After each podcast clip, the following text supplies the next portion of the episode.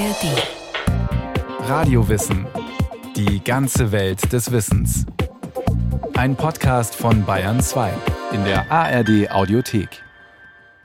Angeklebte Wimpern, Haarteile, aufgespritzte Lippen, gefärbte Kontaktlinsen. Wir Menschen haben schon jede Menge Tricks auf Lager, um äußerlich etwas vorzutäuschen. Die wahren Meister im Täuschen und Tarnen sind allerdings Tiere und Pflanzen. Von überraschenden, abschreckenden und sogar verlockenden Täuschungsmanövern erzählt der Biologe Dr. Tassilo Franke meiner Kollegin Iska Schregelmann. Die Wespe ist ein schönes Beispiel. Die hat diese typische schwarz-gelb geringelte Warntracht, die man in der Natur sehr häufig findet. Dann geht das große Maul auf und saugt dann diesen armen Fisch dann rein und dann wird eben der Jäger zum Gejagten und gefressen. Es gibt auch viele Betrüger, die so also tun, als wären sie giftig. Alles Natur. Tarnen und täuschen. Iska Schregelmann im Gespräch mit dem Biologen Tassilo Franke.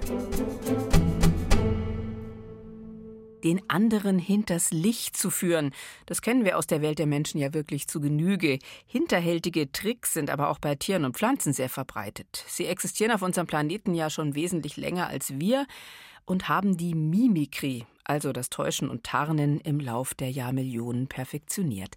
Dr. Tassilo Franke wird uns gleich faszinierende und teils auch etwas bizarre Beispiele vorstellen. Herr Franke, Sie haben hier auf dem Tisch im Studio schon eine ganze Reihe von Dingen ausgebreitet, über die wir im Lauf der Sendung sprechen werden und die ehrlich gesagt erst einmal etwas kurios anmuten. Ja, also ich habe ein paar Sachen mitgebracht. Zum einen ist da ein aggressives Putzmittel und dann zwei Warnschilder, ganz deutlich schwarz-gelb gefärbt, einen Angelköder und, das ist eigentlich das schönste Exponat, was hier heute auf dem Tisch liegt, das ist ein Balk, also ein präparierter Vogel, ein ausgestopfter Vogel. Und zwar handelt es sich hierbei um einen Ziegenmelker. Ha, das müssen wir beschreiben. Wenn ich jetzt nicht wüsste, dass es ein Vogel ist, würde ich sagen, es ist ein Stück große Baumrinde. Und wenn man es anfasst, merkt man natürlich, das ist ganz, ganz weich. Das sind Federn. Ja, das ist ganz weiche Baumrinde. Und genau das will der Vogel damit auch erreichen. Wir haben es hier mit einem sehr schönen Beispiel von Krypsis zu tun, also Tarnung oder auch Somatolyse, Körperauflösung, so nennt man das in der Wissenschaft. Das ist ein Vogel, der ganz ausgezeichnet getarnt ist. Und Sie sehen auch diese Bänderung, diese rindenartige Bänderung auf dem Gefieder, die geht auch in eine gewisse Richtung, hat also auch so eine Längsrichtung, in der sie verläuft.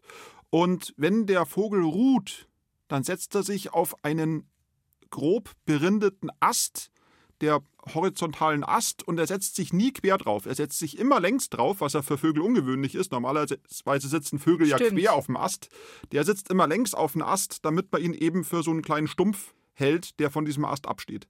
Von der Farbe her ist es wirklich auch exakt so wie ja so eine marmorierte Baumrinde, also sämtliche Brauntöne von dunkelbraun bis zu hellbeige, würde ich sagen. Wenn man ihn so auf dem Boden liegen sehen würde, also zwischen Blättern oder Kiefernadeln zum Beispiel oder altem abgestorbenen Gras, da wäre er auch vollkommen unsichtbar. Und natürlich fragt man sich dann, warum macht der Vogel sowas? Genau. Warum tarnt er sich überhaupt so gut? Warum hat er das überhaupt nötig? Also wer hat es auf ihn abgesehen? wer hat es auf ihn abgesehen, genau. Am gefährlichsten ist eigentlich sein Leben, wenn er auf dem Boden sitzt und sein Ei ausbrütet. Weil dann kommt er ja wirklich mit Ratten in Begegnung, mit Mardern vor allem, Wieseln und dergleichen, aber Gefahr droht auch aus der Luft, zum Beispiel vom Habicht oder sogar von Vögeln wie Krähen, die, wenn die den so einen relativ kleinen, also der ist ja nicht sonderlich groß, der ist vielleicht, wie, wie groß kann man sagen, dass der ist?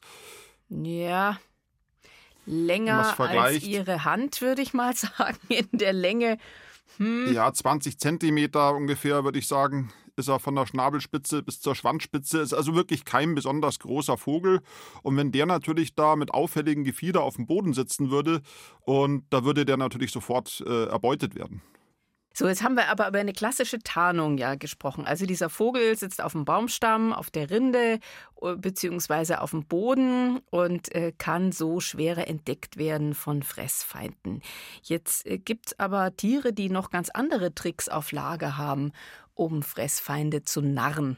ein Trick ist zum Beispiel vorzugeben, etwas zu sein, etwas Gefährliches zu sein, was man aber in Wirklichkeit nicht ist. Und da gibt es auch schöne Beispiele aus der Vogelwelt. Und zwar bei, bei höhlenbrütenden Vögeln kennt man das. Auch in der heimischen Vogelfauna, zum Beispiel unsere Meisen können das sehr gut machen. Wenn sich jetzt ein, ein Raubtier ähm, zum Beispiel einer Baumhöhle nähert oder in ein Vogelhaus reinschaut, man kann es auch selber, man soll es nicht probieren, aber wenn man es täte, wenn man da mit dem Finger reingehen würde, da würde die Blaumeisenmutter, die auf dem Gelege sitzt und brütet, dann laut fauchen. Und dieses Zischen, Fauchen, das hört sich genauso an wie das Zischen einer Schlange. Und nachdem ja der Beutegreifer, der von außen äh, in die Höhle eindringen will, im Dunkeln der Höhle nicht sieht, aber dieses Zischen hört, dann kriegt das mit der Angst zu tun, weil ja so ein kleines Wiesel auch von der Schlange überwältigt werden kann und sucht sofort das Weite. Nun haben wir über verschiedene Täuschungsmanöver schon gesprochen und es gibt dafür auch wissenschaftliche Begriffe, also akustische Mimikrie, zum Beispiel Schreckmimikrie oder auch Baitsche Mimikrie. Also wenn bei uns von Mimikrie die Rede ist, ist eigentlich fast immer von der Baitschen Mimikrie die Rede. Baitsche Mimikrie heißt sie, weil sie von einem Naturforscher namens Bates entdeckt wurde, Henry Walter Bates.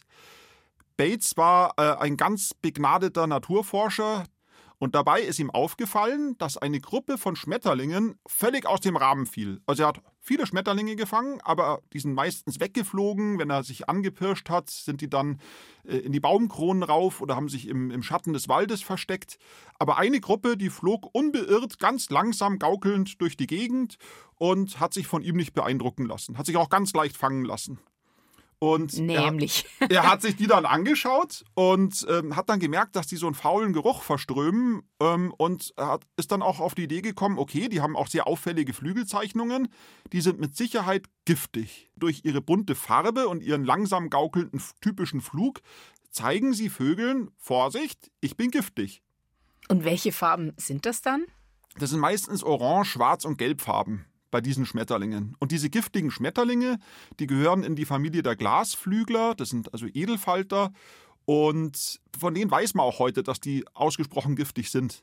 Was ihm aufgefallen ist, und zwar erst beim genaueren Hinschauen, erst als er die Falter in der Hand hatte, dass es noch andere gab, die exakt genauso aussahen, aber zu einer ganz anderen Schmetterlingsverwandtschaft gehörten. Bei diesen, bei diesen giftigen Faltern, dabei handelt es sich um Edelfalter. In unserer heimischen Schmetterlingsfauna gehört da zum Beispiel das Tagpfauenauge rein. Und bei der anderen Schmetterlingsgruppe, die genauso aussah, bei der handelt es sich um Weißlinge.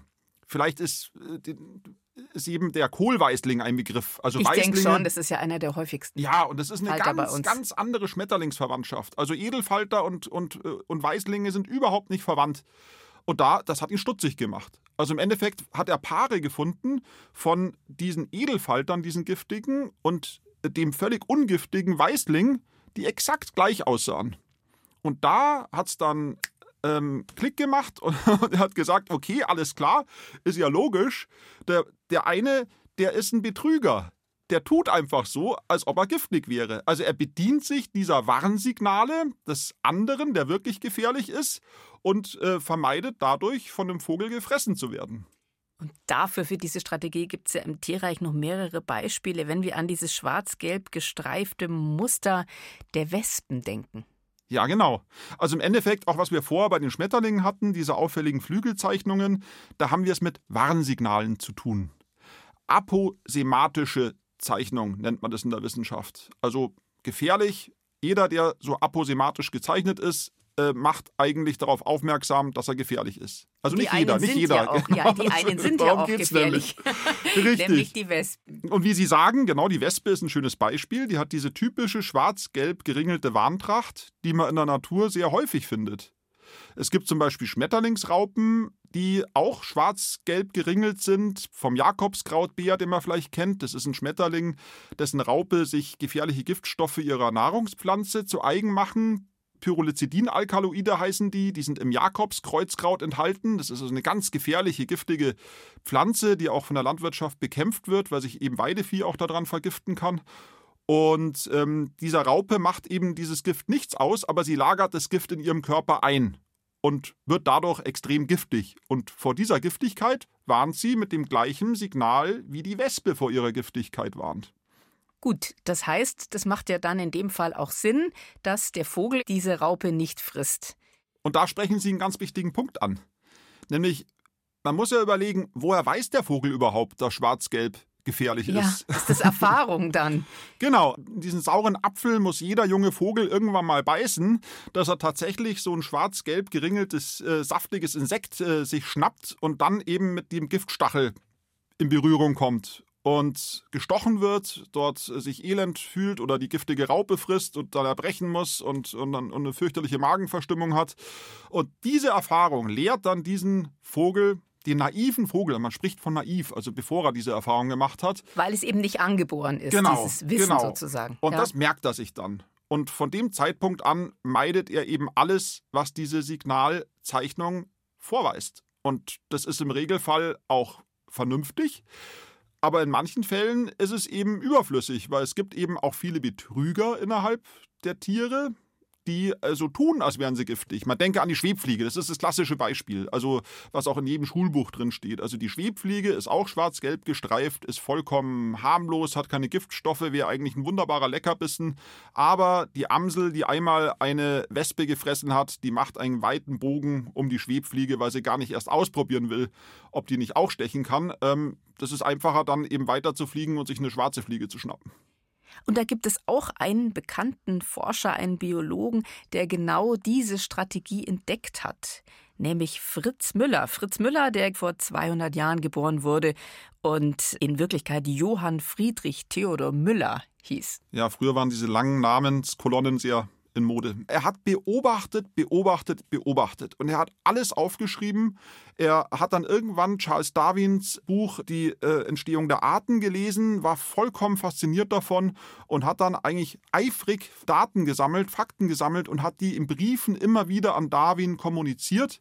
Und unter, darunter war eben auch, waren solche Beobachtungen an Schmetterlingen, wo ihm da aufgefallen ist, dass nicht wie Bates es gesagt hat, dass es ungiftige Schmetterlinge gibt, die sich der gleichen Warnzeichnung wie giftige bedienen, sondern dass es auch verschiedenste, nicht näher miteinander verwandte giftige Schmetterlinge gibt, die mit der gleichen Warntracht werben. Diese, die nicht verwandt sind. Und das nennen wir heute Signalnormierung. Also es ist eigentlich in der Technik weit verbreitet, ähm, aber eben, dass es sowas auch im Tierreich gibt, das ist zum ersten Mal Fritz Müller aufgefallen. Und doch nicht nur im Tierreich. Wenn ich mich jetzt hier umschaue und zu unseren Requisiten gucke, die hier auf dem Studiotisch vor uns ausgebreitet liegen, da gibt es ja auch einige Signale, Leuchtfarben aus unserer menschlichen Welt. Also jetzt dieses, diese Putzmittelflasche hier zum Beispiel, die ein auffälliges gelb-schwarzes Etikett trägt. Ja, das ist eine, eine, Flasche mit einem Putzmittel, die davor warnt, dass die Flüssigkeit da drin ätzend ist. Ich bin heute früh auch schon so einem Warnzeichen begegnet. Und zwar, ich habe, bevor ich hier ins Studio kam, äh, auch einen Antigen-Schnelltest gemacht. Und da ist ja häufig so ein kleines Plastiktütchen mit drin, wo man dann eben diesen mit Nasenschleim äh, durchsetzten kleinen Tupfer dort entsorgen kann. Ich glaube, jeder weiß, was Sie meinen. okay.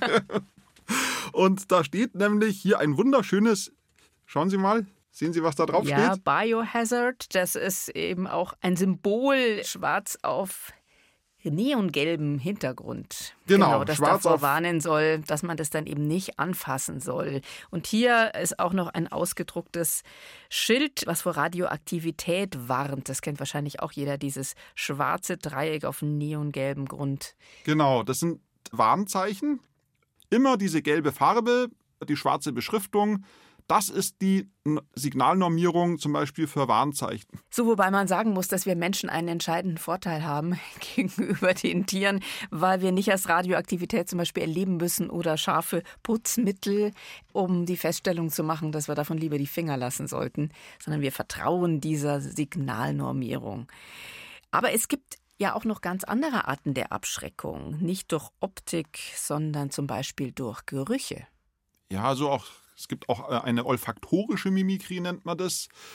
Da ist äh, wahrscheinlich noch ziemlich viel zu erforschen. Man hat sich äh, am Anfang immer eher auf diese optischen Reize, weil wir Menschen eben auch Augentiere sind, konzentriert. Aber es gibt auch Gruppen von Lebewesen, die alle gefährlich sind und mit ähnlichen Düften auf ihre Gefährlichkeit aufmerksam machen. Also ich denke, dass da äh, die Marienkäfer zum Beispiel Beispiel sind. Das kennt ja jeder, der schon mal einen Marienkäfer in der Hand gehalten hat, dass der dann einen sehr intensiven, typischen Marienkäfergeruch verströmt. Und ähm, das ist äh, eine Substanz, Coccinellin heißt die, die diesen Geruch verströmt. Der Marienkäfer gibt die über seine Fußgelenke ab. Man nennt das Reflexbluten. Dann kommt diese orangene Flüssigkeit raus. Und das machen eben sehr, sehr viele verschiedene, nicht unbedingt nah miteinander verwandte Marienkäferarten. Und auch dieser charakteristische Duft könnte auch eine Art müllerische Mimikrie sein, dass sie eben durch diesen penetranten Marienkäfergeruch zusätzlich zu ihrer schwarz-roten Warntracht eben noch auf ihre Giftigkeit aufmerksam machen. Also Abschreckung ist das eine, aber es gibt auch das andere Umgekehrte. Man möchte jemanden anlocken, die sogenannte Lockmimikrie.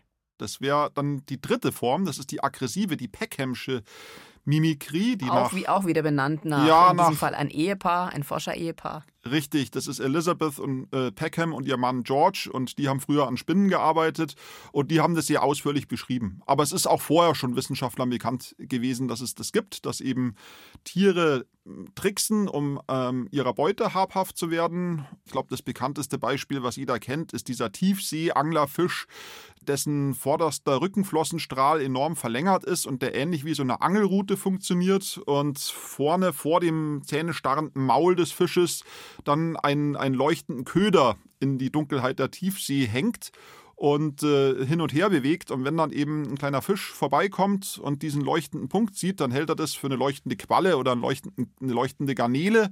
Und sobald der Fisch da reinbeißen will, dann geht das große Maul von dem Tiefseeangler auf und saugt dann diesen armen Fisch dann rein und dann wird eben der Jäger zum Gejagten und dann ähm, eben selbst gefressen. Das wäre jetzt ein Täuschungsmanöver, wo eben, wo wir von Lockmimikrie sprechen. Vorher haben wir jetzt die ganze Zeit über Schreckmimikrie gesprochen, wo man abgeschreckt wird. Aber das ist ein Beispiel für Lockmimikrie.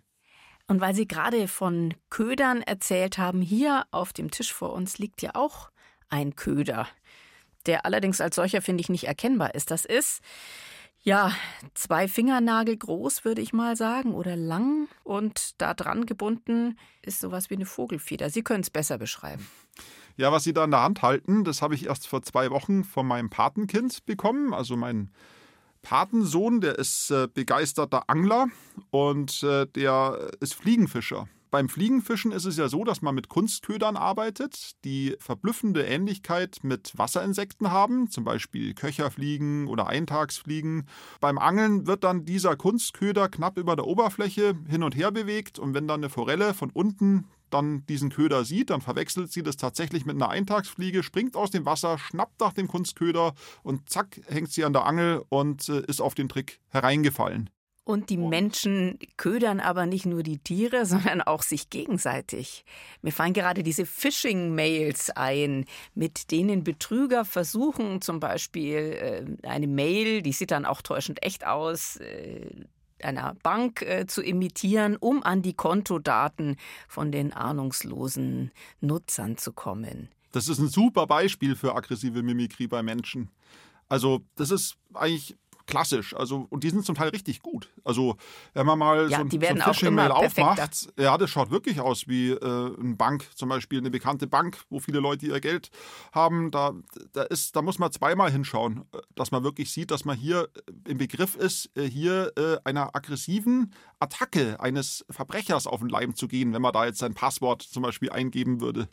Also wenn man mal darüber nachdenkt, gibt es ja noch viele andere Beispiele. Also die ganzen Fake-Accounts auf den Social-Media-Plattformen oder ja, erschreckenderweise sogar habe ich gesehen, aufblasbare Panzer die wie ein äh, Gummiboot aufgeblasen werden, ja, und dann äh, denkt ja, die, der Feind quasi, dass da eine große Armee im Hintergrund solche steht. Solche aufblasbaren Panzer, die gehören schon lange zum militärischen Arsenal unterschiedlichster Kräfte.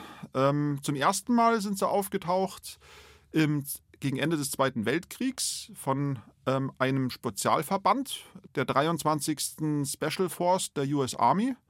Und äh, da ging es darum, dass diese Special Force vortäuschen wollte, eine große Truppe darzustellen, obwohl sie nur 1000 Mann insgesamt hatte, ungefähr, ein bisschen mehr waren es, glaube ich. Und die haben dann eben aufblasbare Panzer in Position gebracht und haben dann auf die Art und Weise eine Truppenstärke von ungefähr 30.000 vorgetäuscht und haben äh, auf die Art und Weise eben die, die Wehrmacht dort äh, getäuscht am Ende des Krieges.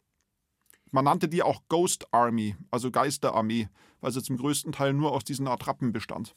Ist aber auch ein Beispiel für aggressive Mimikrie, ja. haben Sie ganz recht.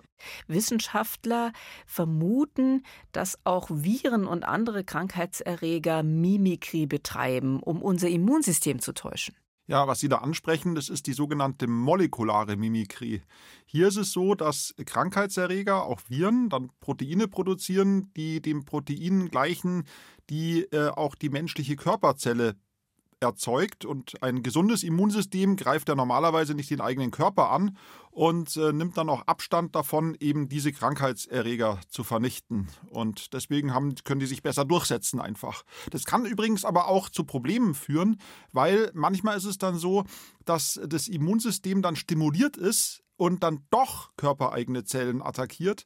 Und deswegen kann so eine molekulare Mimikrie, wenn es ganz blöd läuft, eben auch zu einer Autoimmunantwort führen. Und es sind Fälle bekannt, wo auch Covid-19-Verläufe vermutlich von diesem Phänomen der molekularen Mimikrie betroffen waren. Da wird es natürlich brandgefährlich. Jetzt haben wir über verschiedenste Formen der Täuschung gesprochen in unserem Körper, wir Menschen untereinander die Tiere gegenüber den anderen Tieren, aber es gibt ja auch noch die Welt der Pflanzen. Ja, bei den Pflanzen gibt es auch sehr schöne Beispiele, die sind allerdings noch nicht so lange bekannt. Da gibt es zum Beispiel eine Gruppe von Blumen, die alle mit dem gleichen Signal auf sich aufmerksam machen, nämlich schöne rosarote Blütenpuschel, die vor Nektar nur so triefen. Das ist der Bergbaldrian, die Waldwitwenblume oder die Taubenskabiose. Und da ist es natürlich so, wenn so ein Schmetterling dann einmal so eine Nektarquelle anfliegt, dann prägt er sich die Gestalt ein und geht dann mit Vorliebe genau auf die. Und das heißt, ähm, er muss nur einmal kosten und hat dann gleich die ganze Gilde für sich entdeckt und fliegt die dann eben ab und, äh, und, und bestäubt die dann die Blüten. Und da gibt es auch einen Trickser, das ist die, die Kugelorchis, das ist eine kleine Orchidee, die auch in den Alpen vorkommt, die auch genauso aussieht, aber die jetzt im Unterschied zu den anderen dreien eben keinen Nektar enthält. Und äh, wenn da dann der Bestäuber hinfliegt, äh, dann geht er leer aus, kriegt er weder Pollen noch Nektar, aber bestäubt trotzdem diese Kugelorchis. Gut für die Pflanzen, weniger gut für den Schmetterling. Wobei, wenn das ab und zu passiert, ist es ja jetzt auch kein Problem. Ja, da ist eben entscheidend das Verhältnis. Also es muss natürlich so sein, dass das Modell, in dem Fall diese Gilde aus drei rosaroten Puschelblumen, die vor Nektar nur so triefen, häufig ist. Und der Nachahmer, in dem Fall die äh, betrügerische Kugelorchis, die muss selten sein. Und dann fällt es so einem Schmetterling gar nicht auf, wenn hin und wieder mal so eine Blüte leer ist. Weil es ist ja auch so, wenn er eine wenn vor ihm schon ein Artgenosse so eine Blüte abgesammelt hat, dann ist die ja auch leer. Also das fällt dann gar nicht so sehr ans Gewicht. Also bei Tricksen und Täuschen muss es auch eine gewisse Balance geben. Ganz herzlichen Dank an Dr. Tassilo Frank. Ja, gern geschehen. War mir ein Vergnügen. Alles Natur. Iska Schregelmann im Gespräch mit dem Biologen Tassilo Franke. Redaktion Bernhard Kastner. Iska Schregelmann im Gespräch mit dem Biologen Tassilo Franke vom Biotopia Lab in München übers Tarnen und Täuschen im Tier- und Pflanzenreich. Und wir hätten da noch mehr in unserer Radiowissen-Gesprächsreihe Alles Natur, zum Beispiel auch eine Exkursion ins Hochmoor oder eine Folge über die Welt der Gräser und Getreidesorten. Und falls Sie wissen wollen, falls ihr wissen wollt, wie Tiere die kalte Jahreszeit überstehen, Tiefgefrorene Frösche, umgebaute Organe und schrumpfende Gehirne. Tatsächlich gibt's im Alles Naturgespräch über Tiere im Winter. Alles zu finden in der ARD Audiothek und wo es sonst Podcasts gibt.